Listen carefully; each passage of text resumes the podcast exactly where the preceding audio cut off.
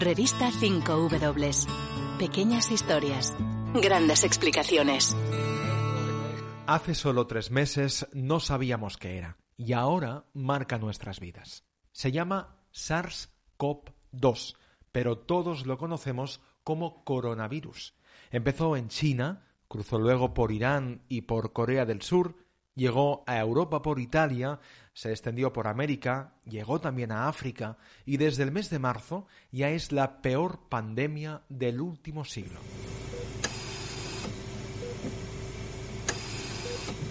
La mayoría de personas positivas, hasta el 80%, pasan la enfermedad con síntomas leves e incluso pueden llegar a ser asintomáticos. Pero dos de cada diez, dos de cada diez casos, son pacientes graves y críticos que necesitan oxígeno y respiradores en una unidad de cuidados intensivos. Por eso estos días es tan importante el distanciamiento social. El confinamiento es ahora la única estrategia que tenemos para frenar la cadena de contagios, para evitar el colapso sanitario.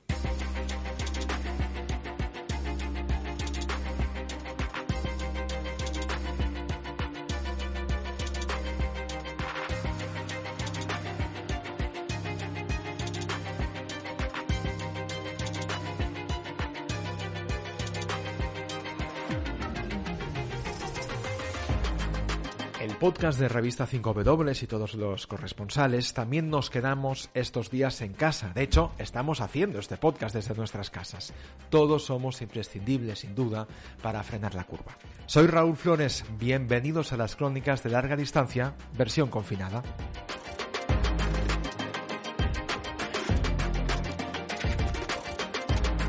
What? ¿De qué hablamos hoy? Ahí va nuestro sumario 5W. El nuevo coronavirus es primo hermano de otros coronavirus como el SARS, que surgió en el año 2002 en China, y el MERS, que saltó en 2012 en Arabia Saudita. Sin embargo, ninguno de ellos había causado una epidemia como la que estamos viviendo ahora.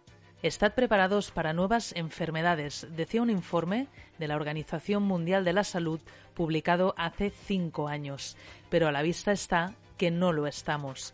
En el mundo ya hay más de un millón de personas contagiadas por el nuevo coronavirus en más de 180 países. It's about any country. It's about any country on earth. A lo largo de este podcast visitaremos algunos de estos lugares para conocer cómo se está viviendo en China, Italia, América Latina, África y Oriente Medio.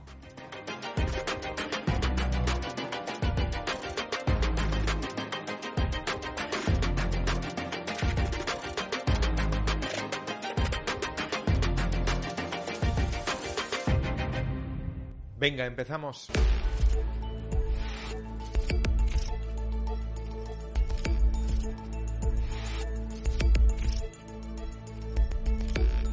En la crisis del coronavirus hablamos mucho del número de positivos, también hablamos cada día del número de muertos, pero es muy importante hablar también de los supervivientes.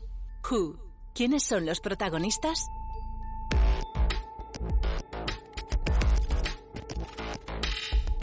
Joan Oliveras, ¿cómo estás? ¿Cómo te encuentras? Hola, buenos días Raúl. Pues estoy fenomenal, eh, me he recuperado muy bien, eh, soy una de, una de estas personas que, que ya cuentan eh, como pacientes curados. Estuve, estuve ingresado en el hospital por una neumonía bilateral que, que me afectó bastante y afortunadamente he salido de esta igual que la gran mayoría de los pacientes. Así que nada, muy muy contento. Joan Olivera salió de esta, superó el coronavirus, él es ginecólogo en el Hospital Universitario Dr. Pazet de, de Valencia. ¿Cuándo te diagnosticaron, Joan?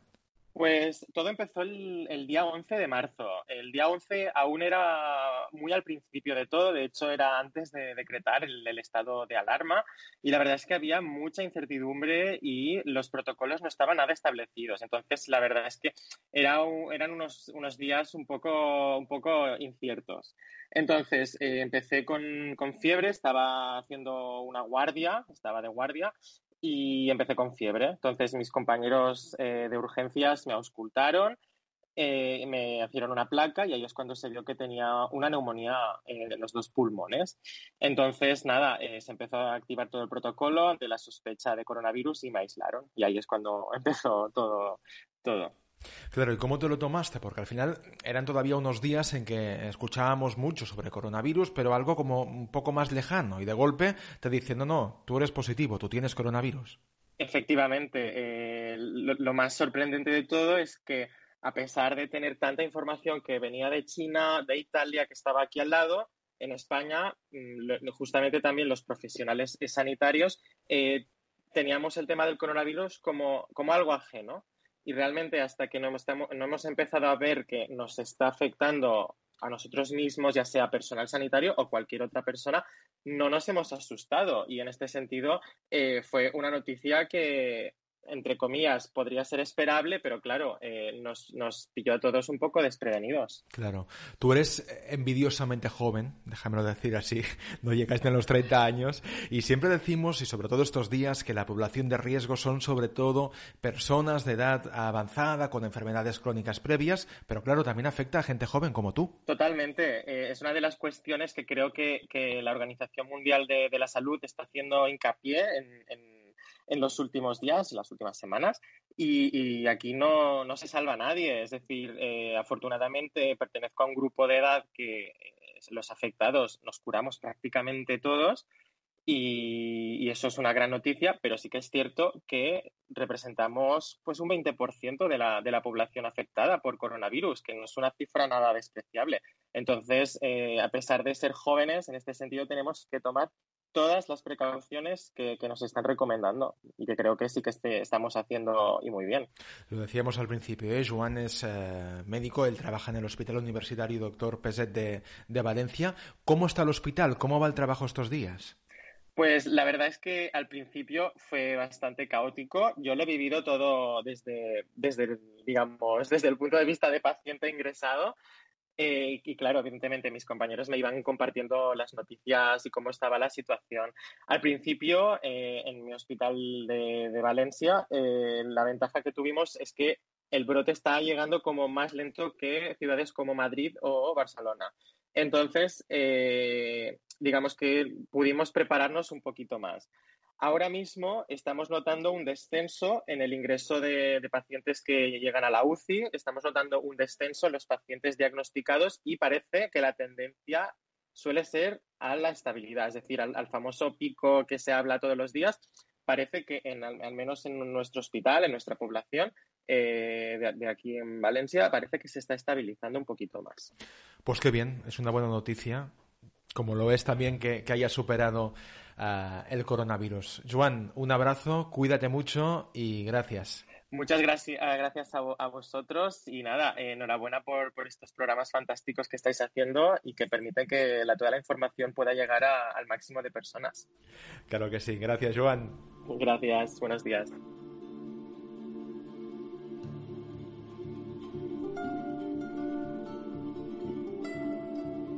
31 de diciembre de 2019. Las autoridades sanitarias de la ciudad china de Wuhan informan de unos cuantos casos de neumonía por causa desconocida. El resto del mundo observó aquellos casos con despreocupación y minimizaron aquella situación. Nosotros creemos que España no, no va a tener como mucho más allá de algún caso diagnosticado hasta que Corea del Sur, Irán e Italia empezaron a registrar casos de forma inesperada. Stiamo affrontando la sfida del coronavirus, è una sfida che non ha colore politico, deve chiamare a raccolta l'intera nazione. È una sfida che va vinta con l'impegno di tutti. El coronavirus se ha extendido rápidamente por el planeta por distintas razones. Ahora viajamos más a menudo y mucho más lejos que antes. La mayoría de la población mundial vive en grandes ciudades y los humanos estamos modificando nuestro entorno como nunca antes lo habíamos hecho.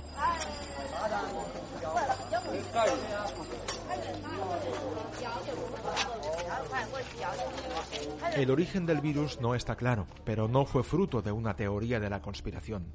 El nuevo coronavirus apareció por azar, seguramente en un mercado de animales y de marisco de Wuhan. Una de las incógnitas sigue siendo de qué animal.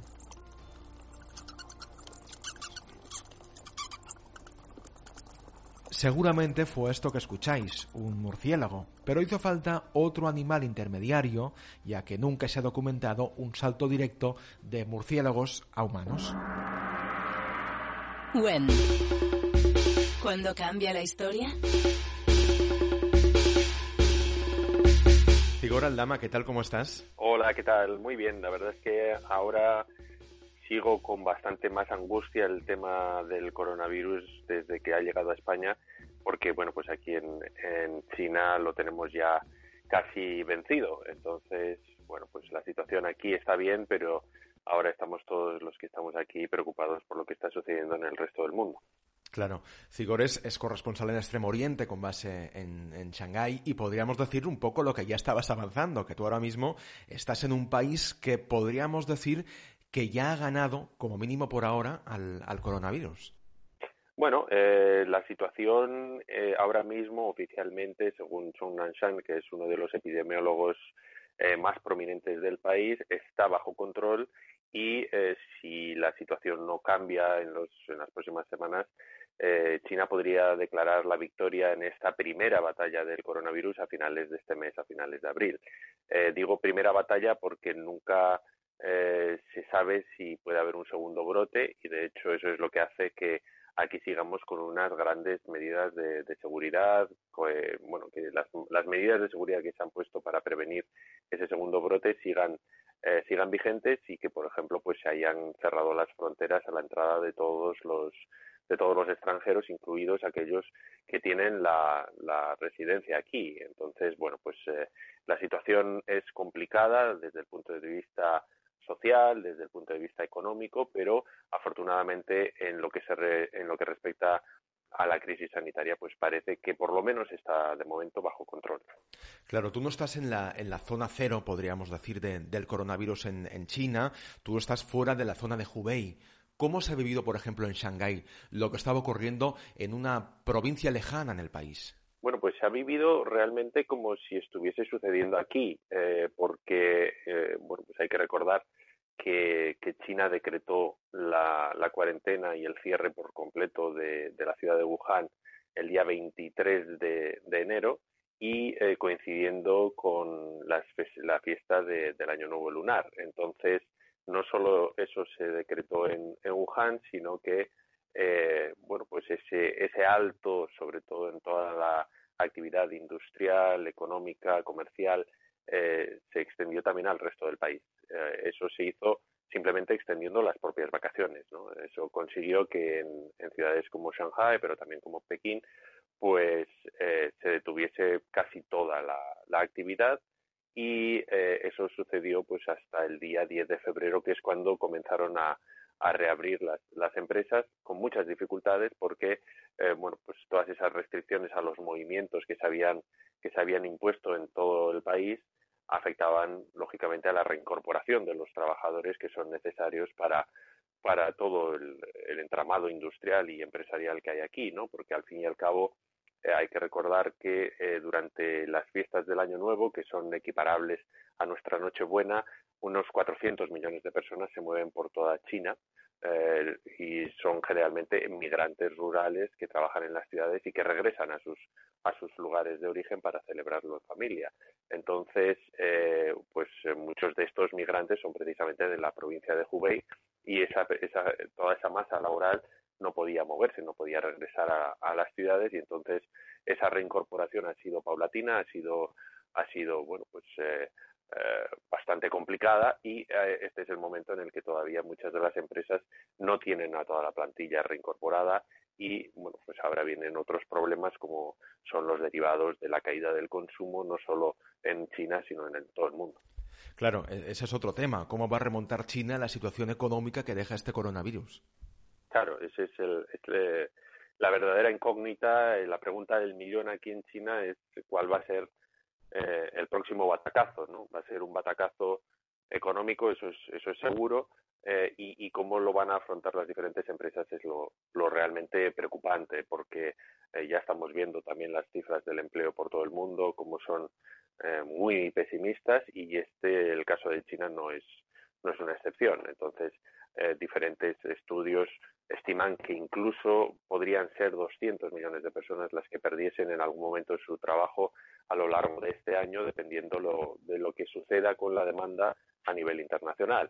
He tenido ocasión de hablar con, empresas de, tipos muy diferentes eh, y aquellas que al principio parecían eh, menos afectadas por la epidemia cuando estaba eh, solo en China, porque son empresas que exportaban sus productos, ahora son las que se ven más afectadas porque China recupera la actividad, el consumo vuelve a vuelve a repuntar, aunque sea tímidamente, y sin embargo los mercados internacionales se desploman. Entonces, bueno, pues al final parece que nadie se va a librar de, la crisis económica que se avecina. No, parece que no. ¿eh? La pandemia es global, las consecuencias económicas también están siendo globales. ¿eh? el que estáis escuchando, es autor del artículo Manual Chino para derrotar al coronavirus que podéis leer y de hecho os recomiendo que leáis en revista 5W. ¿Cuál es el manual que ha utilizado China para derrotar al coronavirus? Bueno, yo eh, lo que creo es que ha hecho, podemos, podemos dividir lo que ha hecho en, en dos fases. Eh, la primera fase fue la inicial, la más, la que más críticas ha recibido porque fue la fase eh, que estuvo en manos de las autoridades provinciales de Hubei y que podemos entender también por el hecho de que, mm, bueno, pues se trataba de un virus desconocido, no nadie sabía qué es lo que estaba sucediendo, pero lo cierto es que las autoridades, en vez de apostar por la transparencia, lo que hicieron fue pues todo lo contrario, ¿no?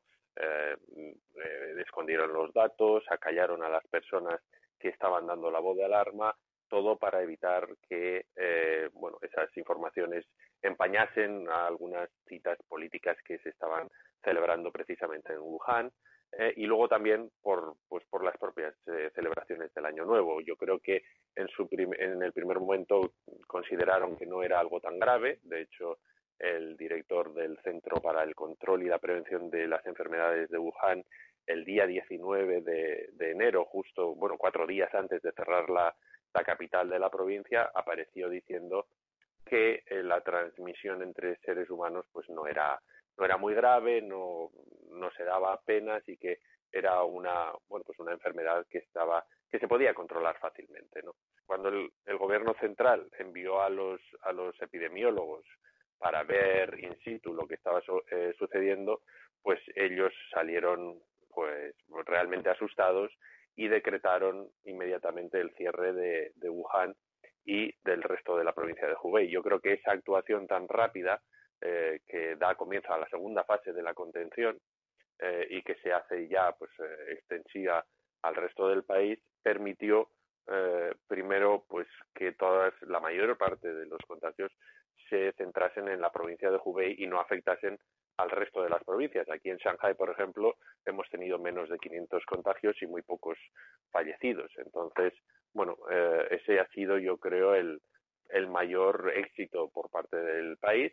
Y luego es verdad que, a diferencia de lo que sucede en Occidente, por ejemplo, pues desde el primer momento se obligó al uso de mascarillas, eh, se pusieron todo tipo de medidas tanto en los, en los edificios públicos como privados, se estableció un sistema de, basado en inteligencia artificial y big data para para crear unos códigos de colores que tenemos todos y que sirven más o menos de pasaporte para poder acceder a los servicios públicos eh, y saber si somos peligrosos o no para el resto de, las personas. Entonces, eh, con ese control de la población, con esas medidas tan drásticas, eh, pues que han paralizado por completo el país durante un mes y, y, bueno, en la provincia de Hubei durante más de dos meses, lo, que han conseguido es precisamente pues eso, lo que está buscando todo el mundo, que es evitar la propagación del virus.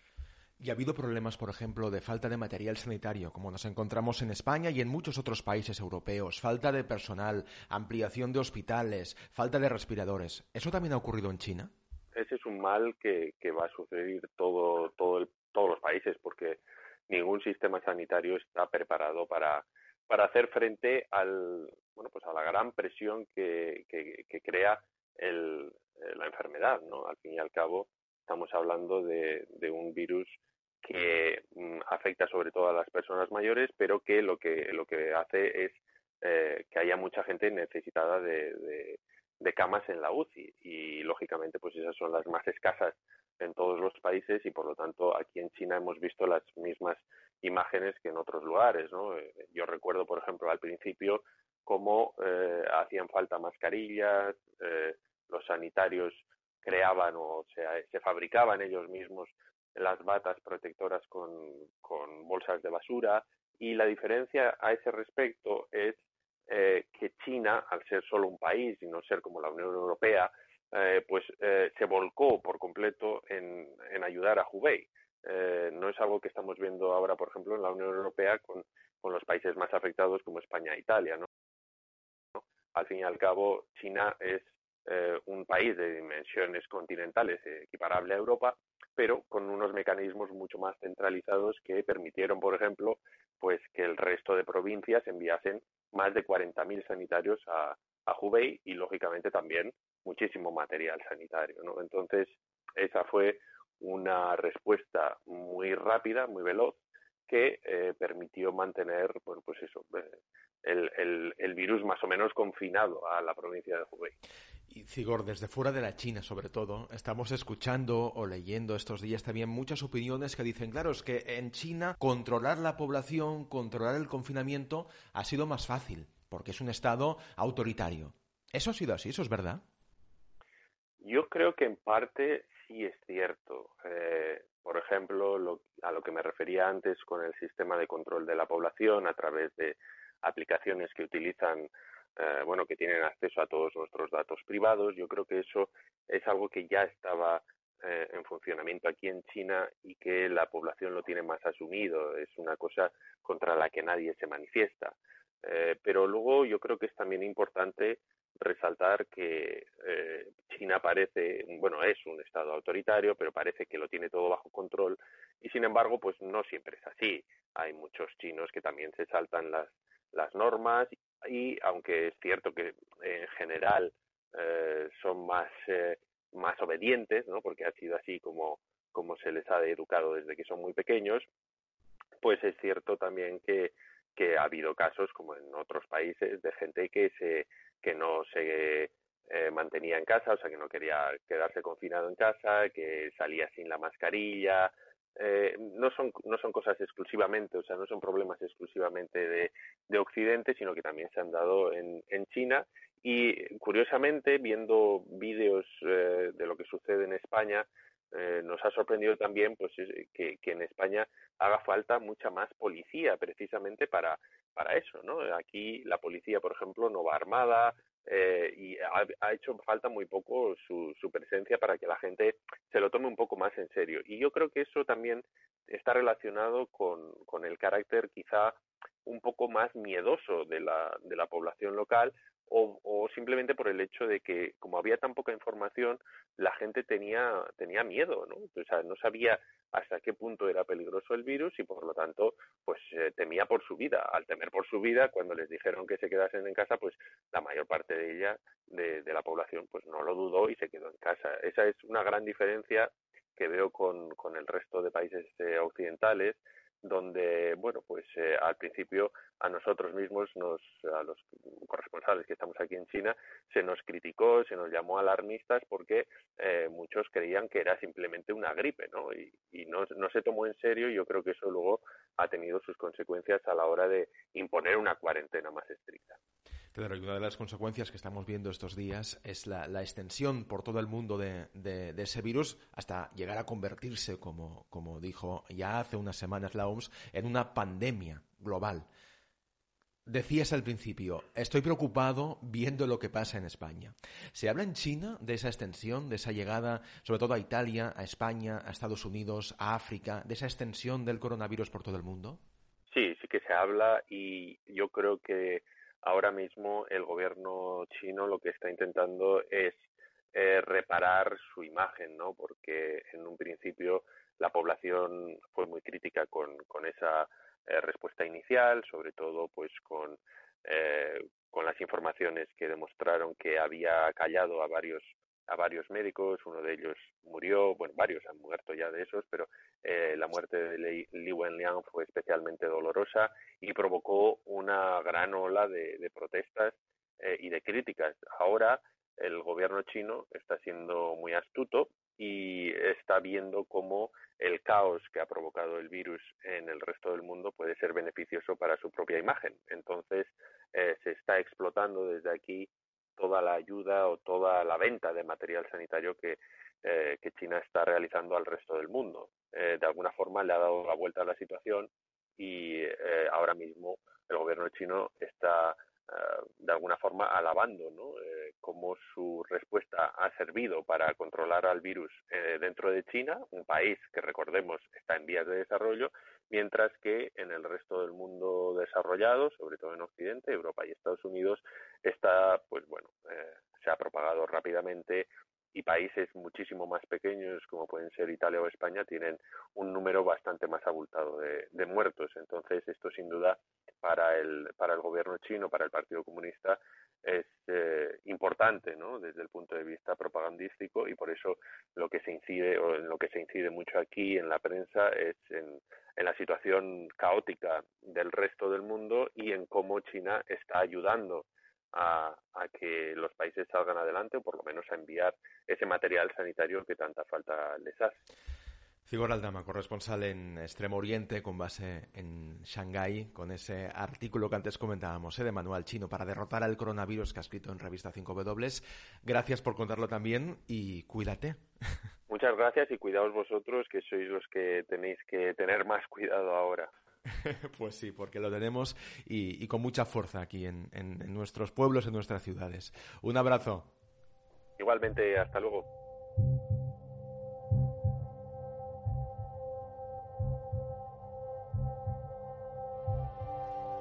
Y desde China empezó a extenderse el coronavirus. Una de las primeras regiones donde aparecieron casos fue Oriente Medio. Desde allí, corresponsal de 5W, Miquel estarán. Irán es el principal foco de coronavirus en Oriente Medio. La cifra de fallecidos supera los 3.000, pero los datos oficiales generan dudas entre los expertos ya que confirman una moderación en la subida de la curva pese a los numerosos problemas que tienen las autoridades para imponer medidas severas como el confinamiento.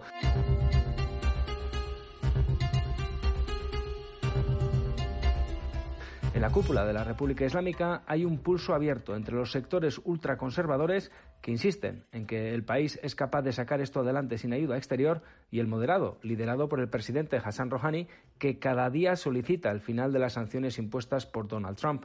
Los civiles son las principales víctimas de las sanciones y de este pulso político. Desde Irán, el virus se ha expandido a países como Irak, Siria o los vecinos del Golfo. El tránsito de peregrinos ha sido uno de los motivos que ha facilitado la rápida transmisión.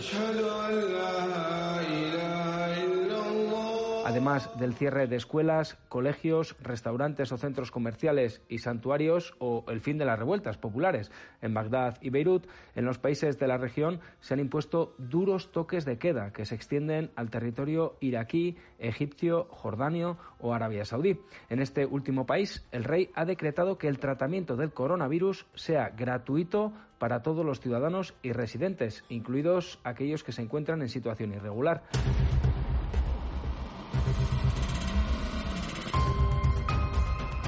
La respuesta de los sistemas de salud es toda una incógnita en lugares como Yemen, Irak o Siria, donde hay conflictos abiertos desde hace años. Naciones Unidas pide un alto el fuego humanitario inmediato para hacer frente a esta nueva crisis, pero las armas mandan más que la salud.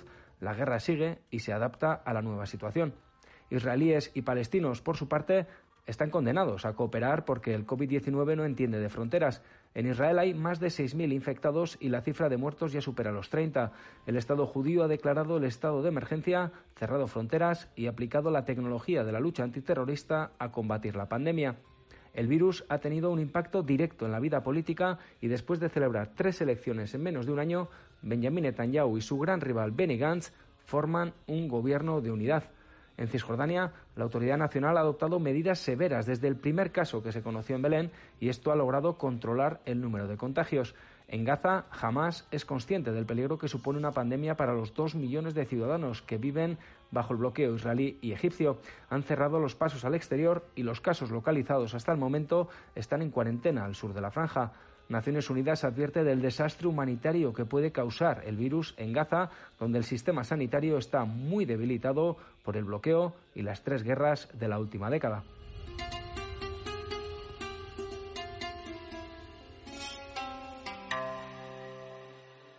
Y aquello que empezó en China y Asia y continuó por Oriente Medio llegó finalmente hasta Europa.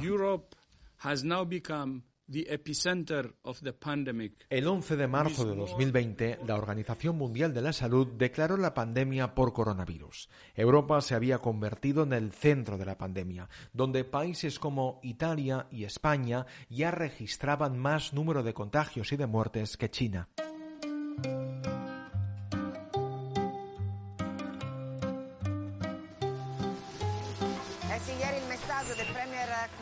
L'annuncio di un eh, nuovo decreto che fra l'altro ordina, lo ricordiamo, la chiusura di tutti i negozi. Why? Para entender lo che pasa en el mundo. Asamblea 5W. In questo nostro mondo che tu ami più di noi, siamo andati avanti a tutta velocità, sentendoci forti e capaci di tutto.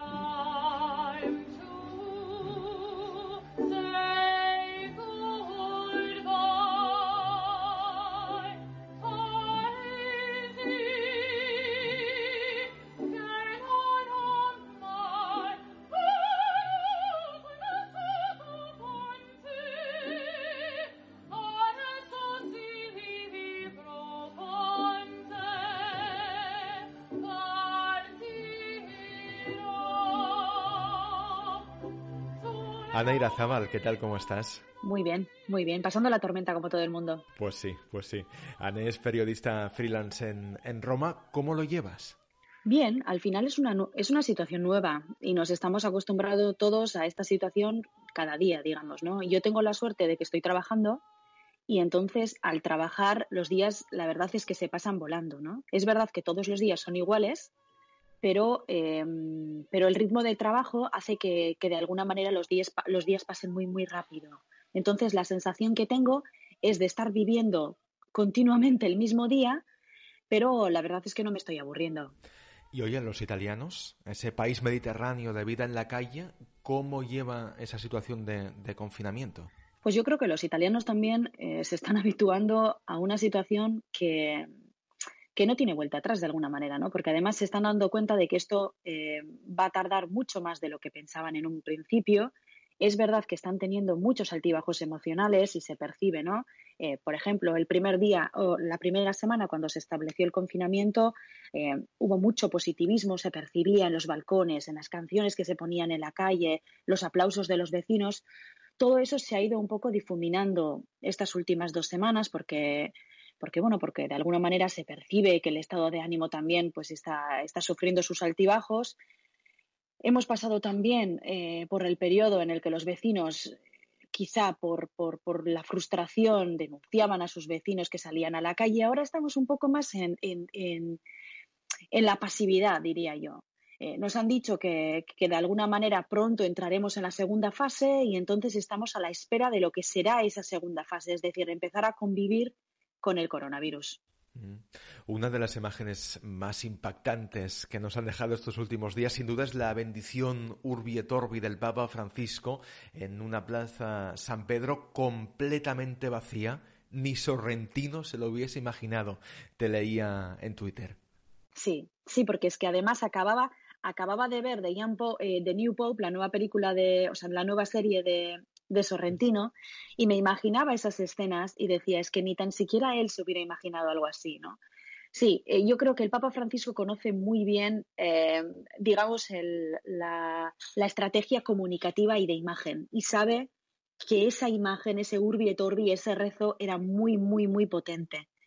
Y, así fue. Y además empezamos ahora, eh, plena Semana Santa, y todos los rezos y todas las ceremonias se retransmitirán por streaming. Será la primera vez que ocurre algo así y puede ser que sea la última en muchos años, ¿no? Entonces, hasta el Vaticano se está un poco, eh, digamos, amoldando a esta nueva situación como puede, porque al principio hay que decir, hay que decirlo que al Papa no le gustó que se cerraran las iglesias, ¿no? Consideró que las iglesias tenían que ser un lugar donde la gente podía ir un poco pues a descargar sus frustraciones, ¿no? A encontrar una guía espiritual. Al final tuvo que admitir que las iglesias también eran un foco de contagio y que tenían que cerrarse. Y, bueno, y de alguna manera el Papa Francisco pues también se está, se está moldando a esta nueva situación. Mm. Claro, todo es nuevo, todo es histórico, todo es insólito y, y, todo pasa muy rápido, todo pasa muy deprisa. ¿Te acuerdas de ese primer día en que hubo el primer caso de coronavirus en Italia? Sí, me acuerdo de dos fechas señaladas. La primera, a finales de, enero, cuando identificaron a dos turistas chinos que estaban de vacaciones en Italia y fueron trasladados desde su hotel de Roma al hospital Spallanzani con síntomas de coronavirus y se confirmó que tenían coronavirus. Y aquello fue una cosa, fue una bomba en ese momento porque nadie se esperaba que esto podía llegar de esta manera. Eso creó de alguna manera una sinofobia, una, digamos, una respuesta en contra de la comunidad china en Italia. La gente dejó, dejó de ir a los restaurantes chinos, hubo ataques hacia la comunidad china. Luego, al final, eh, estos dos turistas se curaron. Eh, los científicos del Hospital Spallanzani de Roma consiguieron aislar genéticamente el virus y eso dio eso dio pie de alguna manera a una bomba patriótica italiana, ¿no? Porque bueno, los científicos del Spallanzani habían conseguido aislar este, genéticamente el virus ¿eh? y ahí se quedó todo. Pensábamos que con eso bastaba, es decir, que el virus no iba a llegar a Italia cuando luego se ha descubierto que el coronavirus estaba entre nosotros prácticamente desde finales de diciembre o principios de enero. ¿no? ¿Qué pasó luego? Que a finales de diciembre, el 21 de diciembre, se identificó al primer paciente que se había contagiado dentro de Italia. Este primer paciente, que además luego se ha convertido en un símbolo porque, porque era un hombre, un joven de 38 años, atleta, corría maratones, eh, no tenía ningún tipo de patología previa y se identificó en Codoño, en luego eh, uno de los municipios que, fue aislado por primera vez y que se convirtió en, un poco en el epicentro de esta pandemia. Y a partir de ahí, eh, de alguna manera, explotó el pánico en Italia. ¿no? y desde ese 21 de febrero eh, todo ha sido un, continuo, una montaña rusa de emociones y de decisiones políticas. Mm. Claro, el virus en, Italia está muy concentrado, sobre todo en, el norte del país. Sí que al final hay casos por toda Italia, pero está especialmente concentrado en el norte. Sí, sí, sí. Está especialmente concentrado en Lombardía, aunque también ha habido muchos casos en Véneto y en otras regiones limítrofes, pero muy, muy concentrado en Lombardía. Y dentro de la región de Lombardía, yo diría que especialmente en la provincia de Bérgamo, que se ha convertido luego en, lo que en lo que en lo que es ahora, ¿no? Digamos un poco en el símbolo en el símbolo de la, de la tragedia, ¿no? De las imágenes de los militares portando los ataúdes a otras regiones porque no había sitio, o sea, que no había sitio en Bérgamo, ¿no? De alguna manera para para enterrar a todas estas personas que, habían muerto. Y fue y se ha convertido en símbolo de esta tragedia por una cadena de errores, porque cuando al principio decidieron cerrar eh, 11 localidades, 11 localidades, perdón, sí, 10 en Lombardía y uno en Véneto, no se aislaron algunas localidades que se encontraban en la provincia de Veneto y de, eh, de Lombardía, perdón, y donde se había de alguna manera identificado un foco de contagio en un hospital. Y al no cerrar esas localidades de Lombardía que estaban en la provincia de, Bérgamo, pues estableció ese foco importante que luego se ha visto que era, que todo a Bérgamo, ¿no?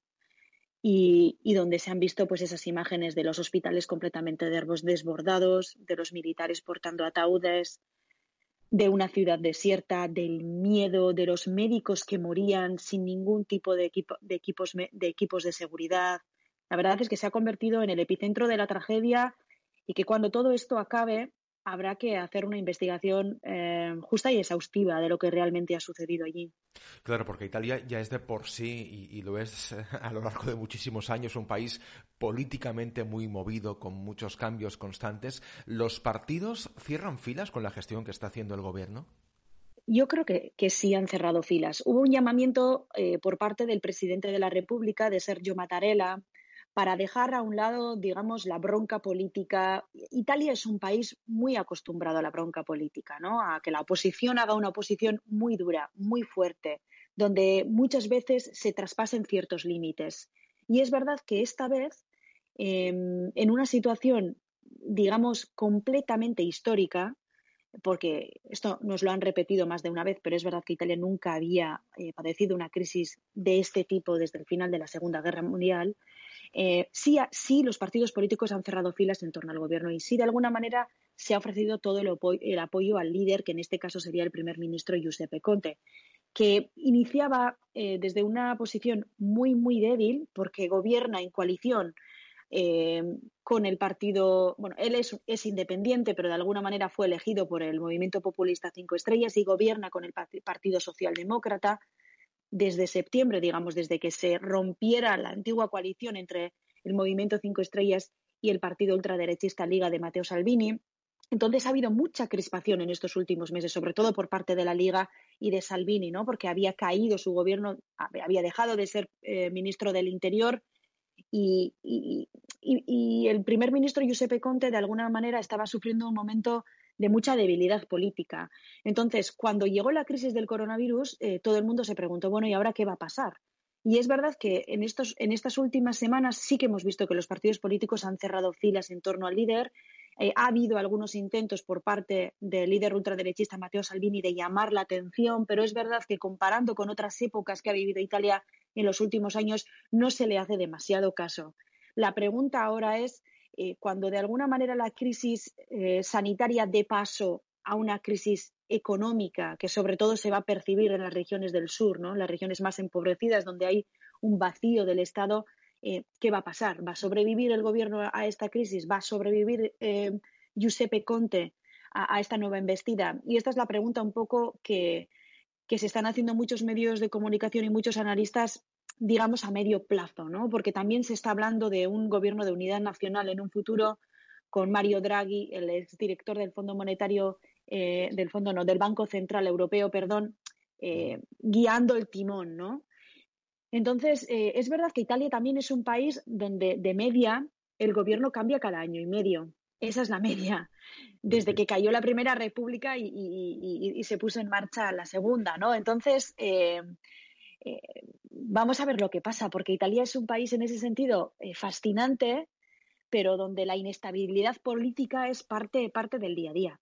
Claro, y lo apuntabas tú, eh, si miramos un poco hacia adelante, lo que puede ocurrir en Italia y también en muchísimos otros, otros países, obviamente, la mirada está hacia la crisis económica. ¿Cómo va a recuperar el músculo perdido Italia? Porque además afecta plenamente uno de los motores, no solo del país, uno de los motores europeos, la Lombardía. Sí, sí, sí. Uno de los motores más, más importantes de Europa, de Italia sin ninguna duda, y digamos el cinturón industrial italiano, ¿no? Porque al final la crisis, esta pandemia ha afectado a todo el cinturón industrial eh, italiano, que es en su mayoría Lombardía, Véneto y Emilia-Romagna, ¿no? que también es una región, eh, una de las regiones más ricas y más, más importantes de Italia en ese sentido, ¿no? desde el punto de vista económico. Y aquí muchos se preguntan qué hubiera pasado si esto hubiera explotado en Calabria o en Sicilia, ¿no? En, las regiones más empobrecidas de Italia, donde el sistema sanitario no estaba preparado para hacer frente a esta, a esta pandemia. Y ya se está viendo, donde, eh, ya se está viendo, por ejemplo, en Palermo, donde ha habido algunos intentos de asaltar eh, supermercados, que la crisis social es decir, el enfado podría, explotar en cualquier momento. Y por eso el Gobierno ha anunciado un paquete de medidas de más de 4.000 millones de euros a ayuntamientos, que son, de alguna manera, em, las instituciones que tienen la relación más directa con los ciudadanos y bonus de 400 euros para que los ciudadanos puedan ir a hacer la compra, ¿no? que al final es, es lo indispensable, ¿no? llevarte algo a la boca, tener algo eh, que comer al final, ¿no? al final del día. Y, esta es una de las grandes preocupaciones, yo creo, del gobierno. Y va a depender mucho también de, qué política va a llevar a cabo Europa, ¿no? Porque aquí eh, antes hablábamos de la unidad política, de que los partidos políticos han cerrado filas en torno al gobierno, pero cuidado, porque eh, las políticas de Europa pueden ser eh, un caldo de cultivo para, para el auge de la extrema derecha en Italia. Porque en los últimos dos días hemos visto, por ejemplo, como Matteo Salvini o Giorgia Meloni, que son de alguna manera los líderes de la extrema derecha en Italia, han, empezado otra vez a azuzar el fantasma del euroescepticismo de cómo la Europa insolidaria está dejando a un lado a Italia, de cómo si Italia estuviera sola sería capaz de hacer frente mejor a esta crisis. Y muchísimo cuidado, porque eh, la extrema derecha sabe muy bien capitalizar el enfado, el enfado de los italianos. Y si esto sigue así, y si no hay una respuesta conjunta europea, puede ser la verdadera oportunidad de la extrema derecha en Italia para llegar al poder. Estamos viviendo una situación muy, muy complicada, muy difícil y que de alguna manera todos estamos entendiendo que si no se hacen las cosas con un poco de sentido común, esto puede explotar por muchos lados, ¿no?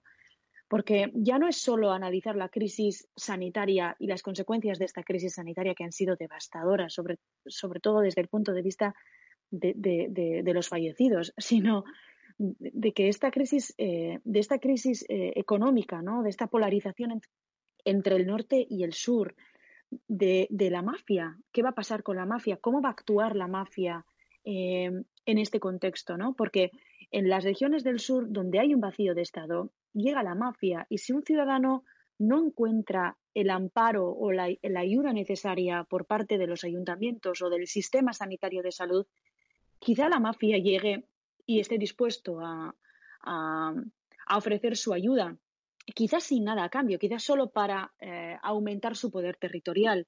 Cuidado porque Italia es un país donde, donde todas estas, eh, digamos, todas estas, todos estos factores pueden hacer que esto explote en cualquier momento. Mm. Pues estaremos sin duda muy pendientes de lo que ocurra en Italia porque estamos viendo ahora mismo la gran violencia con la que está llegando el, virus. Tenemos noticias constantes, diarias sobre Italia, pero sin duda tendremos que seguir muy pendientes justamente por todo eso que ahora nos contabas también, Anne, de lo que puede ocurrir a partir de ahora en Italia. Un abrazo, cuídate mucho y seguimos hablando. Igualmente, cuidaos mucho.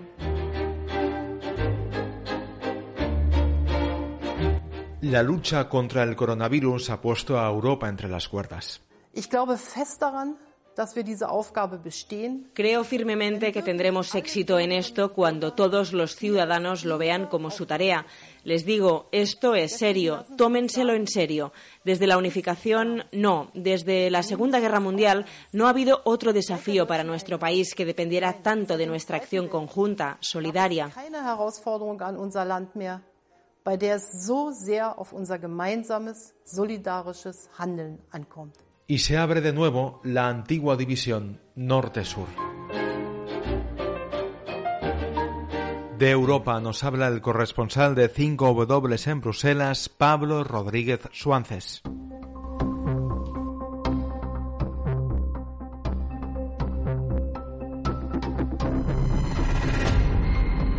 Europa no existe.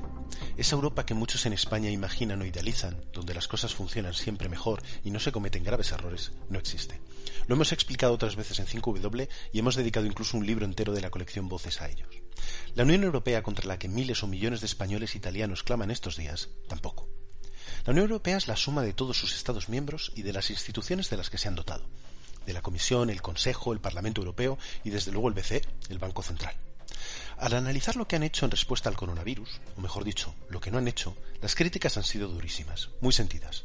La Unión no vale para nada, llega tarde, no reacciona, está muerta o no merece la pena, incluso que estaríamos mejor fuera.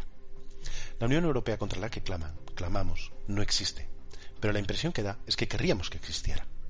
No hay ahora mismo en Europa un proyecto federal. Nadie habla en Bruselas de unos Estados Unidos de Europa, pero los ciudadanos tienen expectativas reales, federales, aunque no lo sepan. No quieren quizás dejar la Unión Europea, sino que ésta sea lo que ellos imaginen que ya es.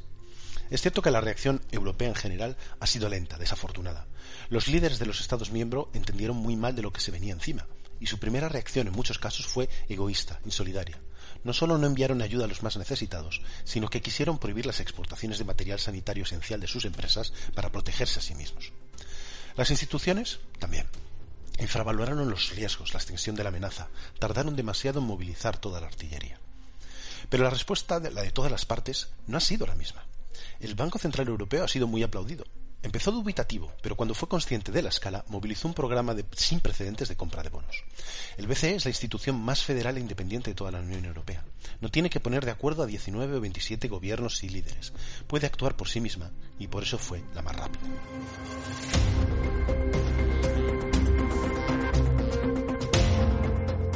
Aunque cueste creerlo, y está claro que no se ve y se desprecia fácilmente, la Unión Europea sí ha reaccionado. Tarde, lo repetimos, porque los reflejos no son su mejor virtud. Sin ningún tipo de gancho, porque las relaciones públicas y la propaganda se le dan mucho mejor a China o a Rusia. Y lo ha hecho todavía de forma insuficiente, porque combinar la visión y los intereses de 27 Estados miembros es muchas veces incluso imposible. Pero se han tomado medidas sin precedentes. Se han movilizado partidas de gasto multimillonarias, fondos de cohesión y estructurales. Se ha congelado el pacto de estabilidad y los corsés fiscales. Se ha animado a cada capital a gastar sin mesura y sin pensar en el futuro. Se han coordinado adquisiciones de material sanitario y financiero a laboratorios para, para buscar una vacuna común. Han llegado aviones cargados de materiales desde París o Berlín a Lombardía y a Madrid con más mascarilla y ventiladores que desde Pekín. Y eso también es Europa. Dicho eso, el desafío, quizás incluso el desafío existencial, es real, muy real. Hay un descontento profundo, malestar, decepción y frustración. Si la Unión Europea no coordina, no ayuda, no nos salva estas circunstancias, ¿para qué sirve? Hay una corriente optimista que cree que, parafraseando Jean Monnet, Europa siempre avanza en las crisis. Y muchos en Bruselas confían en que este será el caso una vez más, que esto reforzará los lazos, la integración y dejará instituciones nuevas, más fuertes, instrumentos de solidaridad y de cooperación. Es posible, pero no es seguro. No hay ninguna garantía. Desde hace años las crisis en la Unión Europea no se resuelven, no se transforman en cimientos más fuertes, se están apilando, enquistando y pudriendo. Los rencores y la desconfianza se acumulan y se arrastran. No hay una idea común, un objetivo claro, ni un liderazgo efectivo. La Unión Europea ha sido algo sin precedentes en la historia de la humanidad, pero no puede asumirse que siempre va a ir a mejor. Es posible que la respuesta a esta crisis acabe siendo menos Europa, no más. Incluso es posible que sea la única vía, porque para parar el virus hay que cerrar las fronteras, y para evitar el hundimiento económico se están rompiendo todas las reglas e ideas anteriores. Europa se la juega estos días. ¿Solidaridad o fractura? No se trata, quizás, de crecer, sino de resistir, sobrevivir sin que haya daños profundos e irreparables. Robert Schuman, autor hace ahora justo 70 años de la declaración casi fundacional de lo que hoy es la Unión, decía en, su, en su librito de memorias que Europa se busca a sí misma, que sabe que tiene en sus manos su propio futuro y que jamás ha estado tan cerca de su objetivo. Que no deje pasar la hora de su destino, la última oportunidad de su salvación, rogaba en 1950 el francés. Aquella oportunidad sobre las cenizas de la guerra no fue desperdiciada. Ahora le toca a esta generación hacer exactamente lo mismo.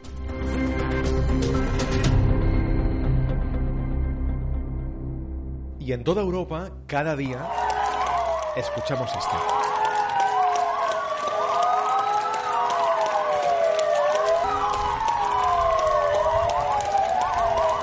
Francés Balaguer, ¿qué te parece que te aplaudan cada día? Pues es una es una mezcla de, bueno de sentimiento de solidaridad y, agradecimiento que uno siente que la población da a, una, a un colectivo que lo está pasando especialmente mal estos días. básicamente agradecimiento y, y, gratitud a, este gesto. ¿no? Francés Balaguer es médico, es el jefe de gastroenterología en uno de los hospitales de referencia, en el Hospital Clínic de Barcelona. No eres intensivista, no eres neumólogo, no eres epidemiólogo, pero sin embargo eh, estáis todos los médicos estos días movilizados y en primera línea. Sí, sí, efectivamente. O sea, si una cosa positiva ha sacado esta crisis ah, del del colectivo médico y sanitario del, hospital es, es, que se ha sacado la capacidad de trabajar todos juntos en un momento de, mucha dureza y mucha tensión. Y, como tú dices, pues eh, ahora actualmente todos, son, todos somos compañeros, eh, las especialidades han pasado a un segundo plano y todo el mundo se ha puesto a remar en una misma dirección. Claro, hablamos cada día de coronavirus, nos preocupamos cada día por el coronavirus, ah, pero nos cuesta imaginar seguramente lo que está pasando dentro de los hospitales. ¿Qué está pasando? ¿Cómo es tu día a día en el clinic? Bueno, pues ha ido, las últimas dos, tres semanas han sido un continuo cambio, ¿no? Nosotros en el servicio de gastroenterología el día 20 de marzo ah, se convirtió, fue uno de los servicios que, no fue el primero, pero fue uno de los que en la fase de expansión de la atención a los pacientes con COVID ah, se convirtió a un dispositivo COVID y, junto con cirugía gastrointestinal pues adquirimos la responsabilidad de cuidar a estos enfermos en nuestra, en nuestra sala y, reconvertirnos en, médicos COVID. ¿no? Entonces el, han sido dos semanas de mucha tensión, mucho cambio, mucha adaptación del personal, ah, de, aprender, de aprender cómo llevar a estos pacientes, de lidiar con pues, situaciones muy difíciles a nivel personal, el aislamiento de los pacientes y, irnos adaptando poco a poco. ¿no? Ha sido, en resumen, un momento de mucho, mucho cambio. Mm. ¿Cuánto tiempo llevas en el clinic? Ah, yo en el clinic llevo ah, pues cerca de 20 años desde que empecé a estudiar allá y, hasta, hasta mi posición actual. O sea que me, he creado allá y, y desarrollo mi, mi, vida laboral allá. 20 años son muchísimos años. ¿Recuerdas algo parecido a lo que estás viviendo, a lo que estás viendo estos días? No, no, en absoluto, en absoluto. Yo creo que nadie, nadie recuerda algo parecido y, como comentaba, el, el, dentro del, para sacar un mensaje positivo de esta crisis es, ha sido lo, realmente lo, los solidarios, el compañerismo y el, y el acompañamiento que ha habido de los compañeros estos, estos días. ¿no? Ha sido realmente es una situación realmente un sentimiento de mucha satisfacción ver cómo traumatólogos, cardiólogos, neumólogos, infectólogos, medicina interna, gastroenterólogos, todos trabajamos ah, juntos y nos ayudamos y, parece, parece que, al menos en el hospital, ah, hemos sido capaces de momento de parar el golpe y, llegar a una situación de estabilidad para nosotros, los que no trabajamos en un hospital, todos estos días parecen años. Me imagino que para vosotros ah, todavía más. ¿Qué día dices ah, estamos ante un momento importante, clave, único, ante una crisis sanitaria brutal? Realmente todo estalló a, pues, más o menos en la, segunda quincena de marzo, ¿no? y fue cuando el hospital poco a poco Um, el Servicio de, Salud Internacional, Medicina Interna, Infecciones adquirieron el compromiso de, organizar y ir organizando la atención a estos pacientes y ha sido un progresivo, uh, una progresiva adaptación a esto, de manera que es, sorprendente como el hospital actualmente se ha convertido en un dispositivo COVID en el que lamentablemente los, la patología no COVID pues, se ha restringido al mínimo. ¿no? Y el, realmente ha sido una, una, una reconversión y una, y una transformación absolutamente únicas. Y yo creo que nadie, nadie, ni los más veteranos, recuerdan una situación de crisis como esta. y, esperemos que no la tengamos que volver a vivir. Mm. Eh, ¿Y qué es lo que hacen los hospitales para evitar justamente que no se colapsen? ¿no? Cada día estamos escuchando cifras y cifras cada día eh, mayores que el día anterior. ¿Cómo se lo hacen los hospitales para no llegar a ese tan temido colapso? Sí, pues ha sido, ha sido realmente en este sentido tengo que felicitar a la dirección del hospital porque el, ha sido un, progresivo, una progresiva conversión del hospital de no COVID a COVID de una, de una manera coordinada por un equipo de crisis que día a día ha ido adaptando los dispositivos, reconvirtiendo dispositivos no COVID en COVID, formando a los profesionales para que se adapten a esta nueva situación y yendo, intentando ir siempre por delante de las cifras ¿no? y, de las, y de la presión de urgencias de los ingresos, ah, tanto en hospitalización como en UCI, y, intentarse adaptar para ir por delante de la enfermedad. ¿no? Y afortunadamente yo creo que pese a las dificultades y pese a, a, lo difícil que ha sido todo, pues lo, que yo creo que se ha podido ir por delante y afortunadamente, como decía antes, el, el, hospital, digamos, no ha llegado a una situación de colapso por el COVID. se ha llegado a una situación de extrema dureza, pero no se ha llegado al colapso y hemos tenido y seguimos, seguimos teniendo camas de UCI y hospitalización para atender a los pacientes que ingresan. ¿Quién decide quién va a tener alguna de las camas disponibles en esas UCIs? Sí,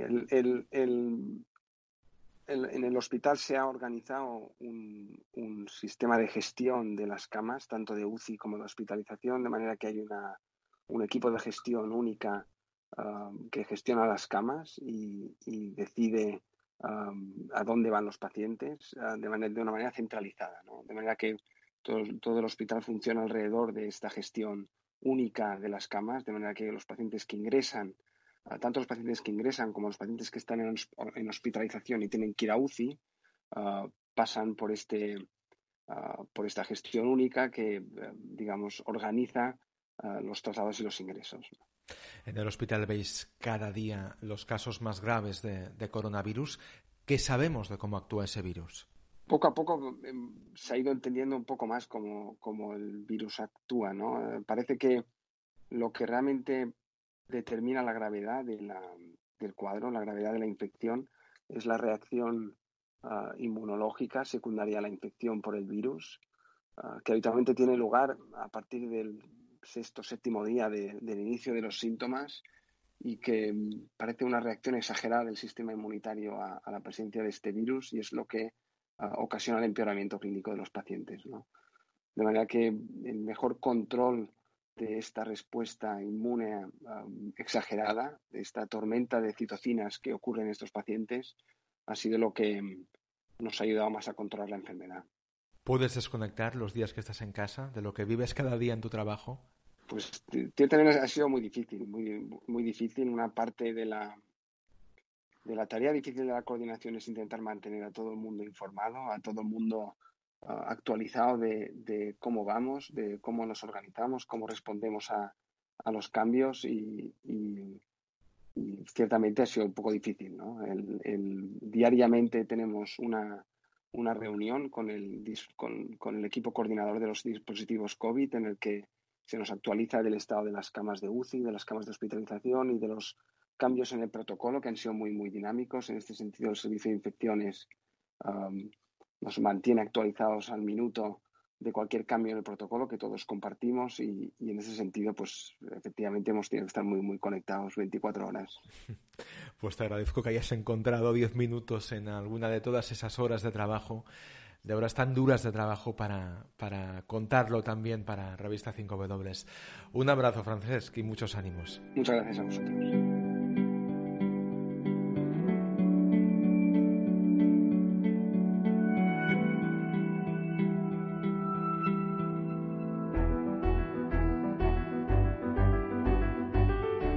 Hospital Clínic de Barcelona al Hospital Germans Trias y Pujol, Can Ruti, en Badalona. Ana Suriñac, ¿qué tal? ¿Cómo estás? Muy bien, Raúl. ¿Y tú? ¿Cómo lo llevas? Pues aquí, en, mi casa, como tú, supongo, ¿no? Sí, sí, claro. Ana Suriñac salió de su casa para ir hasta Can Ruti, es el Hospital Germans y Pujol, en Badalona. Podéis ver sus fotos y leer también el texto de Agus Morales en el reportaje Metamorfosis de un hospital en revista 5W. Todo fue muy rápido. Es como intentar adelantarse a un tsunami. ¿Quién nos dijo eso, Ana? Pues eso es una frase que nos dijo Oscar Gallardo, que era uno de los supervisores de las nuevas UCIs que ha tenido que, habilitar eh, estos días el Hospital Germans Trias y Pujol. Él controla dos, dos salas de UCIs y bueno, pues evidentemente pues nos contaba, ¿no? Que era como intentar adelantarse a un tsunami, que están haciendo un montón de esfuerzos para, para llegar a tiempo a toda la emergencia y bueno, él mientras hablaba con nosotros iba controlando cómo estaban todos los pacientes, que bueno, en la UCI pues casi todos estaban intubados y muchos de ellos inconscientes. Claro, estuvisteis dentro de un hospital, de un hospital destacado de, Cataluña, en plena crisis sanitaria por el coronavirus. ¿Qué es lo que vistes? Bueno, sobre todo lo que vi es un personal médico, eh, bueno, eh, no solo los médicos, sino también eh, las enfermeras, el personal auxiliar, el personal de la, la limpieza, toda la gente que trabaja en Canruti absolutamente volcada, eh, trabajando turnos de, de 12 horas para poder hacer frente a, esta pandemia, ¿no? Es, es, bueno, a mí lo que más me conmovió, evidentemente, es ver a todos esos profesionales intentando luchar con todos sus recursos para, para poder hacer que toda esa gente que veíamos en la UCI sobreviviera. Lo más difícil es mantener la calma, os decían. Sí, además eh, todos y todas con las que hablábamos están muy, muy afectados, especialmente porque es una enfermedad que deja a las personas solas, ¿no? Los familiares no pueden visitarles, no pueden estar con, con sus seres enfermos y queridos, entonces eso es una carga adicional para todo ese personal que trabaja en, el hospital, ¿no? Por ejemplo, yo el día que llegué estaba, pues nada, justo sacando la cámara en una de las plantas de, hospitalización del hospital y justo saco la cámara y me doy cuenta que a la enfermera que voy a fotografiar, como llevaba las gafas de protección, iba vestida con todo el, el, EPI, ¿no? el traje que se ponen para, para poder tratar pacientes de COVID, eh, pues me, me, di cuenta que estaba llorando, ¿no? Entonces bajé la cámara y le pregunté si estaba bien, porque también ella en ese momento estaba sola y me contó que estaba muy triste y que era muy duro porque, bueno, estaba ah, intentando hacer que, bueno, que, que, la muerte de una mujer fuese lo más llevadera posible para ella, porque, bueno, eran, ella me contaba, ¿no? Que eran un matrimonio mayor que había llegado al hospital, por la noche había muerto el, marido y justo cuando, cuando yo me la encontré y estaba llorando, pues era la mujer quien estaba muriendo, ¿no? Entonces era la enfermera quien estaba sola, pues un poco eh, al lado de la mujer para que no muriese muriese sola. Claro, son días, me imagino, muy, muy complicados para pacientes, familiares, para personal que trabaja en el hospital y que está viviendo una situación que, es totalmente insólita y, desborda emocionalmente y también logísticamente. Y digo lo de logísticamente que porque, por ejemplo, Canruti, como muchos otros hospitales, han tenido que ampliar sus instalaciones. Es esa metamorfosis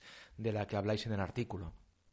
Sí, de hecho, bueno, en Canruti han habilitado, la, aparte de la, de la, UCI que, hablábamos que, supervisaba Oscar Gallardo, que también es una zona del hospital habilitado, pero vieron que necesitaban todavía más espacio para hacer otras unidades de cuidados intensivos y han habilitado la biblioteca que había en Canruti. ¿no? En Canruti había una biblioteca muy grande porque hay muchos residentes de medicina allí que estudian allí y han, han sacado todas las mesas, todas las estanterías, todas las sillas de la biblioteca. De hecho, yo cuando llegué estaban todavía en el pasillo y la han convertido en otra unidad de cuidados, de cuidados intensivos perdón, con unas 12 camas, yo creo. ¿no? Entonces es alucinante ver también lo rápido que, está evolucionando ¿no? y lo rápido que está yendo esa, esa metamorfosis de Canruti.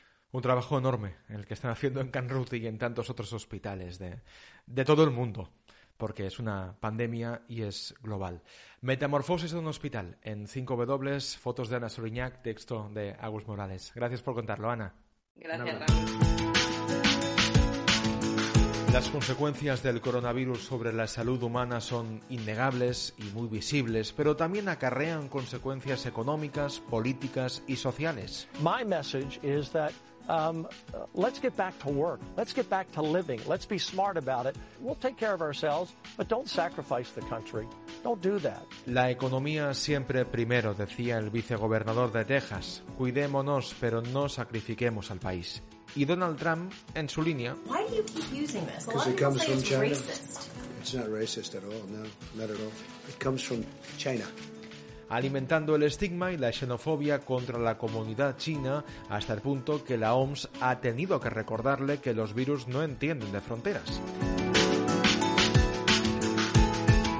Estados Unidos ya es el país con más contagios detectados, sobre todo en el estado de Nueva York, y al sur del continente, en América Latina, también ha llegado el coronavirus. Nos lo cuenta María Laura Chang, periodista venezolana en Argentina, especializada en derechos humanos y salud pública.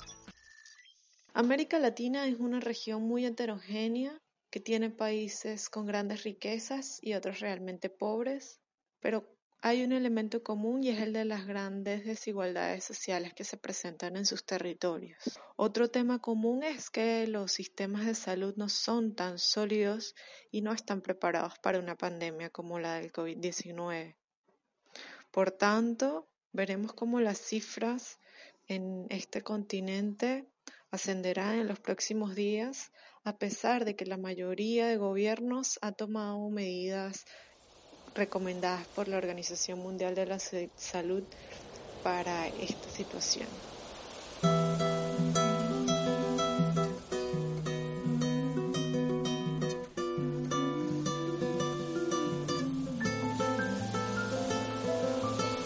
Si bien para abril de este año casi todos los países cerraron sus fronteras y empezaron a tomar medidas de aislamiento social, hay casos como Brasil, Chile y México en los que todavía sus gobiernos no le decretan el aislamiento social obligatorio que aconseja la Organización Mundial de la Salud para frenar la curva. En Brasil, por ejemplo, el presidente Jair Bolsonaro numerosas veces ha desestimado el alcance de esta enfermedad. En mi caso particular, pelo meu histórico de atleta, caso fosse contaminado pelo vírus, não precisaria me preocupar. Nada sentiria ou seria, quando muito, acometido de uma gripezinha ou resfriadinho. La ha comparado con una gripe y ha pedido a iglesias y a escuelas que continúen con sus actividades. El Ministerio de Salud de ese país ha tenido que trabajar con los gobiernos locales para tomar medidas locales, cierre de fronteras internas y también em, medidas económicas que puedan ayudar a que las personas se queden en sus casas. Esto prácticamente a espaldas de un presidente que sí se ha preocupado por la economía de los empresarios, tomando medidas como por ejemplo que eh, empresarios no deban pagar salarios a sus empleados durante los próximos cuatro meses. También tenemos el caso de Chile, que actualmente es el país con el segundo país con más casos después de Brasil, teniendo una extensión y una población mucho más pequeña. En Chile, para el día de hoy, todavía no hay una medida de aislamiento social obligatoria en todo el territorio. Sí hay un toque de queda que se rige por horas, pero eh, no es como ocurre, por ejemplo, en Argentina o en Perú, que las medidas son más férreas y que, el aumento de casos ha ido más lento. Países como Perú y Argentina han tomado medidas eh, bastante férreas eh, de aislamiento social y obligatorio y las han acompañado también con medidas económicas para proteger a las personas en estado de vulnerabilidad. Esto puede explicar cómo a pesar de ser países densamente poblados todavía no se han registrado tantos casos y muertes. Em, cabe destacar también que se espera que en los próximos días se aumenten los testeos masivos porque ya sabemos eh, la cantidad eh, de casos asintomáticos que, se presentan eh, de COVID-19. En general hay una gran preocupación por todas estas personas que no cuentan con un trabajo fijo y estable, que es la gran mayoría de la población en América Latina. Viven al día con trabajos informales que en una situación como la actual no puedan desempeñar. A estas personas, partes de los gobiernos están destinando fondos, pero la realidad es que no podrán mantener a todas las familias. Eh, hemos visto en México, por ejemplo, pancartas de personas que dicen que prefieren morir de COVID que de hambre. Y eh, este es un gran reto que tiene la región, más allá de evitar el colapso del sistema de salud, es promover que mm, las personas más vulnerables puedan acceder a los derechos más básicos.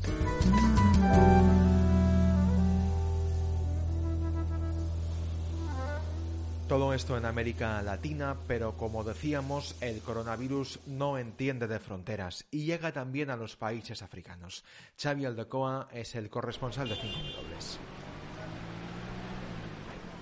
La situación en África, la verdad es que preocupa. Preocupa no, no tanto por las cifras, todavía son bajas. Hace eh, prácticamente un mes y medio que se dio el primer caso y estamos aún por debajo de los 10.000. Pero sí que preocupa la progresión, porque es similar a la que tienen países como Italia y España, algunos países. Otros una progresión similar a la de Francia o Alemania. y eso llevará eh, indiscutiblemente hacia el colapso, colapso de sistemas sanitarios que además son, son frágiles. Hay esperanzas, sí, porque la, porque la rápida respuesta de la mayoría de países han, han sido importantes. En, después de los, los primeros casos han cerrado aeropuertos, puertos, el comercio lo han limitado, incluso confinamiento de ciudades tan importantes como la de Lagos en Nigeria, que tiene más de 20 millones de personas. Y también por otras cuestiones como la coordinación entre países superior, eh, a, por ejemplo, la coordinación en, Europa, donde todo el mundo ha cerrado fronteras enseguida y se ha, se ha cuidado de sí mismo.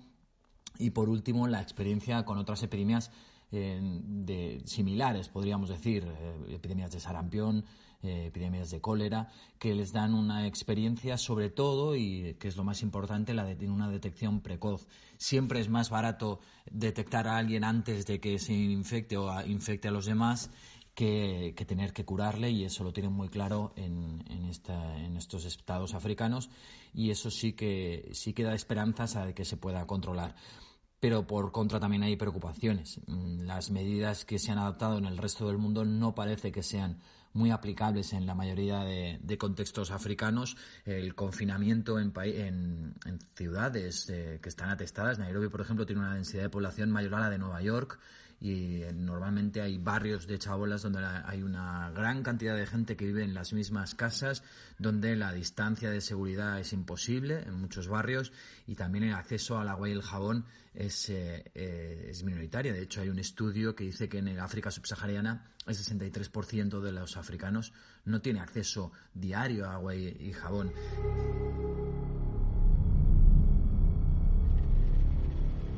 Todo esto combinado con la pobreza en algunos casos, en los que hace, prácticamente imposible que se puedan confinar varias semanas eh, encerrados en sus casas cuando necesitan el trabajo diario para poderse alimentar. Por otro lado, un estudio de Lancet de esta semana, eh, de un equipo de investigadores de europeos y africanos, ha dado una mala noticia. Las altas temperaturas que se esperaba que retuvieran o redujeran la, progresión y la propagación del virus parece que no están eh, actuando de esa manera. Los contagios, como decía antes, eh, siguen la misma progresión que en Europa, por tanto el calor eh, en África no está siendo efectivo para retener al coronavirus. Por último, ahí sí que hay una parte eh, de razón la juventud del, continente africano, una media de edad de 18 años. El coronavirus afecta sobre todo y de una manera más letal a, los ancianos a partir de los 65 años y hay apenas un 4% en África. Sin embargo, y aquí hay otro, otro pero, eh, los, hay dos causas que hacen que se multiplique la mortalidad del, del coronavirus, que son infecciones respiratorias y VIH. Estas dos son las principales causas de muertos en África. Tiempo hay para reaccionar, tiempo hay para intentar que no afecte tanto, pero hay mm, casos positivos o mm, motivaciones o argumentos positivos para pensar que eso va a poderse detener y otros que no lo son tanto, así que habrá que esperar.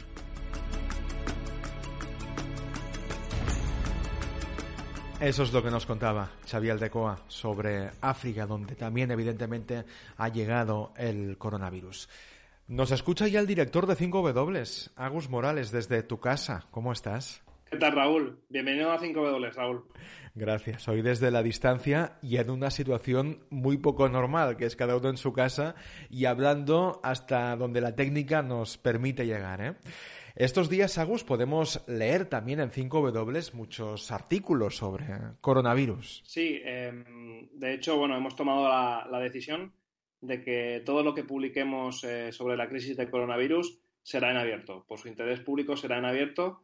Eh, el resto de contenido, como siempre, es solo para suscriptores, eh, pero hemos tomado esa decisión porque pensamos que es un momento importante y sobre todo, bueno, quiero resaltar que en, este momento más que nunca 5W está comprometido con, como siempre, con, con lo que pasa en el mundo, con lo que pasa en China, en la India, en América Latina y también con lo que pasa aquí, en España. Y por eso también estamos publicando eh, crónicas y fotografías de lo que ocurre aquí, como hemos escuchado, escuchado antes en el, en el podcast, y vamos a seguir haciéndolo. Así que, bueno, como siempre, animamos a la gente que, que si le gusta lo, lo, que hacemos, que nos apoye. Va a ser, como siempre, periodismo narrativo, pegado a las historias, a las personas e intentando también explicar el, contexto. Sí, y además, si, si, ese compromiso se puede medir en minutos, vamos, eh, lo hemos superado completamente, porque va a batir récords este podcast de duración, pero bueno.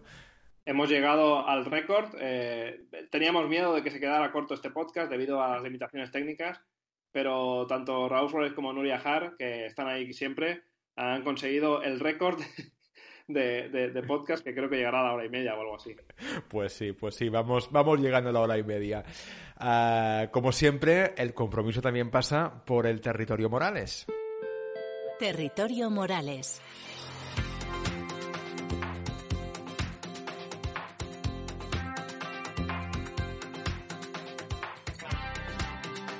Y hoy quería empezar, Agus, hablando de tu artículo en 5W sobre coronavirus. Se titula Ensayo sobre el ébola y el coronavirus. Oye, ¿en qué se parecen ébola y coronavirus? Bueno, primero, el territorio Morales, como siempre, queda relegado al final. Eh, pero bueno, no, pasa nada, no pasa nada. Eh, y lo vamos a dedicar a comentar eh, este artículo y a comentar esas similitudes entre el ébola y el coronavirus. Yo al principio pensaba, había estado en tres epidemias de ébola y pensaba que, que no había comparación posible o, que era una comparación lejana o que no era pertinente. Eh, y me di cuenta después de que sí, eh, muchísimas cosas. Por ejemplo, eh, ahora estamos hablando de, del dolor de, los familiares cuando hay una persona fallecida, de la, dificultad para hacer funerales, era algo que pasaba continuamente en las epidemias de ébola. Recordemos que el, ébola es una, es una enfermedad mucho más letal, eh, la letalidad ronda el 50%, aunque según, eh, según la cepa y el contexto puede llegar al, 90%, pero allí incluso vi una cosa que creo que se van a hacer más esfuerzos en ese sentido, y es que en muchos casos sí que se hacían esos funerales. Sobre todo había protestas de la comunidad islámica para, para que se pudieran celebrar, y hubo un momento en que, bueno, allí las autoridades se dieron cuenta de que o se hacían, porque al principio lo que se hacía era, lo que se hacía era incinerar cadáveres, o se hacía o había una parte de la población que, iba a quedar fuera de, esa lucha contra, contra, el virus. Y con medidas de precaución mucho más extremas de las que se tienen que tomar aquí, eh, se acabó haciendo. Te preguntas, ¿qué lugar ocupa la vida? ¿Qué lugar crees que ocupa la vida? Esta es la pregunta central, yo creo, del artículo, porque tanto, tanto una epidemia de ébola en, en África Occidental como en este caso una pandemia de, de COVID-19 eh, te hace preguntas esenciales, hace preguntas esenciales que van a lo hondo del ser humano. Y en este caso creo que la que nos toca más de cerca es qué lugar ocupa la vida eh, en, su relación, en su relación con, la producción, con el consumo, con el viaje, con el comercio. Y yo creo que está enterrada, está enterrada por, todo eso, por muchas otras consideraciones y que el estupor que tenemos ahora, que pese a que ya ha pasado un tiempo eh, eh, sigue estando presente ese estupor, parece que nos acaba de disipar, eh, tiene que ver con, ese movimiento de la vida que, está enterrado y de momento y, de repente la vida se pone en el centro, se pone en el centro de todas nuestras consideraciones, hasta el punto de que, bueno, estamos ante muchos debates importantes como por ejemplo si la economía debe estar por encima de la vida, que evidentemente yo estoy totalmente convencido de que no, o sea, me parece, me parece terrible tener que ni siquiera que plantearlo, pero por nuestra forma de vida, llega un momento en que, esa pregunta es, es importante y, esa pieza reflexiona sobre, sobre este asunto, sobre, sobre muchos otros y que, nos hacen reflexionar sobre muchas cosas que, dominan nuestra, nuestra realidad cotidiana. Claro, y te das cuenta al final de cómo nos parecemos eh, todos como, como humanos que somos cuando padecemos alguna enfermedad. Por ejemplo, escribes, en el hospital los momentos de mayor euforia se producían cuando se daba de alta a un paciente que recibía un abrazo entre aplausos. Eso es lo que vemos aquí cada día. Sí, de hecho, antes hablaba Ana sobre la visita al al Hospital Germán Trias y Pujol eh, y nos contaban lo mismo, como se ha visto en muchos otros sitios, lo ha contado mucha gente, la alegría de cuando se da de alta a un paciente, ¿no? En el caso aquí del coronavirus, por ejemplo, cuando sale de la UCI, ¿no? De cuidados intensivos.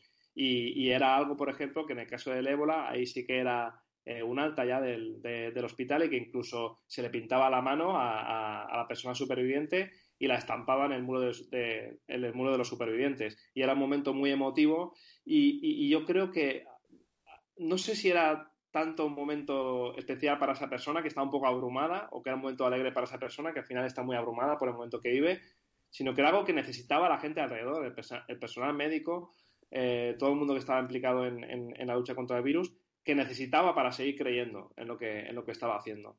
Y bueno, ahí, ahí hay otra similitud, ¿no? De, eh, con lo que está ocurriendo ahí, aquí, perdón. ¿Qué otra similitud hay, Agus? Por ejemplo, eh, otra muy importante, em, no es solo eh, el coronavirus o, el ébola, no solo son sus efectos sobre el sistema sanitario, sino todo lo que lo envuelve. Aquí estamos viendo, por ejemplo, como muchas personas con, enfermedades crónicas o que tienen un infarto y les da miedo ir al hospital, son, son, también víctimas de lo que está ocurriendo, de esta pandemia. Y en, el caso del ébola ocurría lo mismo con, con la malaria. Eh, los síntomas de la malaria, además, se parecen mucho a los de, se parecen un poco a los de, a los del ébola, al principio, sobre todo fiebre, eh, dolor muscular, etcétera, y muchas personas con malaria ya no iban al hospital por miedo a contagiarse. Eh, la, consigna que tenían ellos de alguna forma era pues quedarse en casa, ¿no? y todo esto hace, cuando todo el sistema sanitario se vuelca en eso, que evidentemente hace que se quede colapsado y que muchísimas personas eh, porque al final es solo la punta del iceberg, ¿no? El, virus en ambos casos, pero que muchas otras personas se queden sin atención médica y eso hace también que la mortalidad crezca. Agus Morales, a ver si el mes que viene nos vemos o seguimos todavía cada uno en su casa. Un abrazo, cuídate mucho. Gracias, Raúl. Bienvenido a 5 w Raúl. Eso nunca se debe perder, tampoco en confinamiento.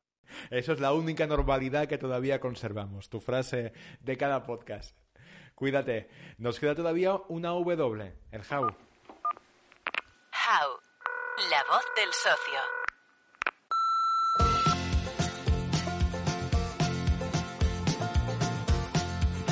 Tiempo para el How. Hoy lecturas de 5W sobre coronavirus. Hola Marta Arias, ¿qué tal? Hola Raúl, ¿qué tal? ¿Cómo estás? El How no falla tampoco a este podcast tan especial que estamos grabando este mes. Me alegro, Marta, que estés bien. El coronavirus también ha cambiado la dinámica de la redacción de revista 5W, ¿no? Pues hoy os traigo un How que también es algo especial, acorde a los días que estamos viviendo y déjame que empiece explicando una medida excepcional que hemos llevado a cabo en la revista y es que hemos suspendido de manera temporal los envíos postales por una cuestión pues, de seguridad y de responsabilidad.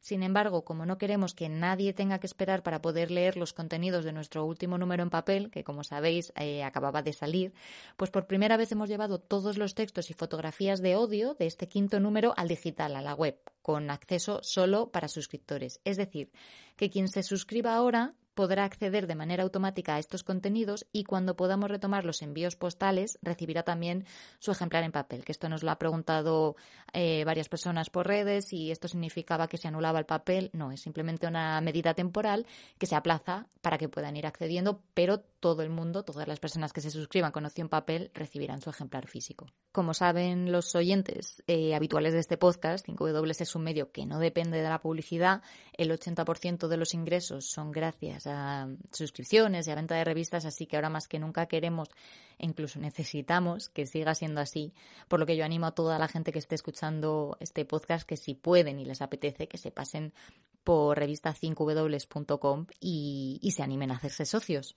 Claro que sí, siempre es un buen momento para hacerse socio de revista 5W, sobre todo justamente en momentos como estos. ¿Qué recomendaciones de la revista nos traes?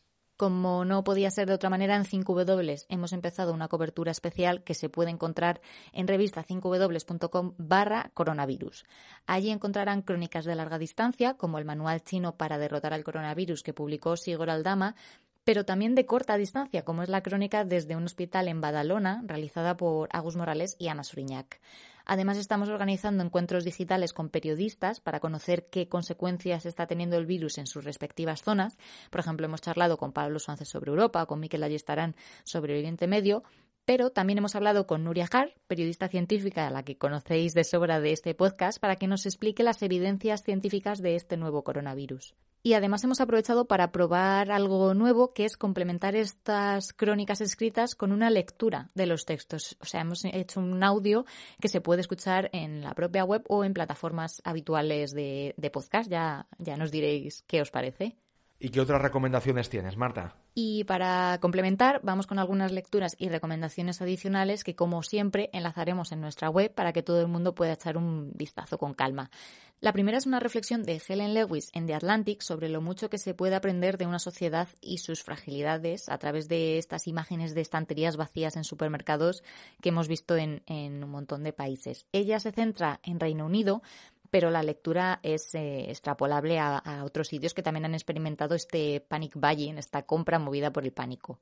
En segundo lugar, Robin Wright escribe en la revista New Yorker sobre el aislamiento, la soledad y el sentirse sola, porque hay muchas diferencias en sus matices, sostiene la autora. Ella misma dice que vive sola y no tiene familia, pero que ha sido a medida que crecía esta necesidad de la distancia social cuando ha empezado a sentirse sola. Otra lectura interesante es el texto de la autora franco-suiza Mona Choyet, que hace seis años publicó un libro titulado precisamente En casa y que ahora escribe en Babelia sobre el confinamiento. Del texto, a mí me ha llamado personalmente la atención el punto en el que plantea por qué nos cuesta tanto afrontar un parón en la, en la rutina.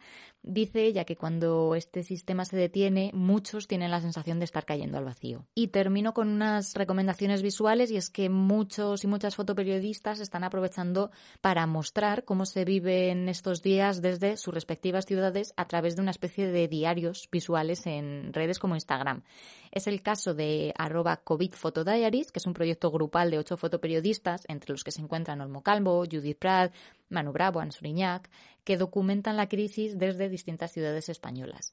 También arroba COVID Latam, donde 18 fotoperiodistas como Tamara Merino o Federico Ríos ponen el foco en América Latina, o arroba COVID eh, barra baja project, en el que periodistas internacionales como Diego Ibarra Sánchez, Oscar B. Castillo o Ricardo García Vilanova muestran esta pandemia desde diferentes países. Como siempre, como decía al principio, enlazaremos todas las propuestas en nuestra página web. Y nada más, esto es todo por mi parte, Raúl. Nos vemos, espero, el mes que viene. Yo también lo espero, claro que sí, Marta. Muchísimas gracias y hasta el mes que viene.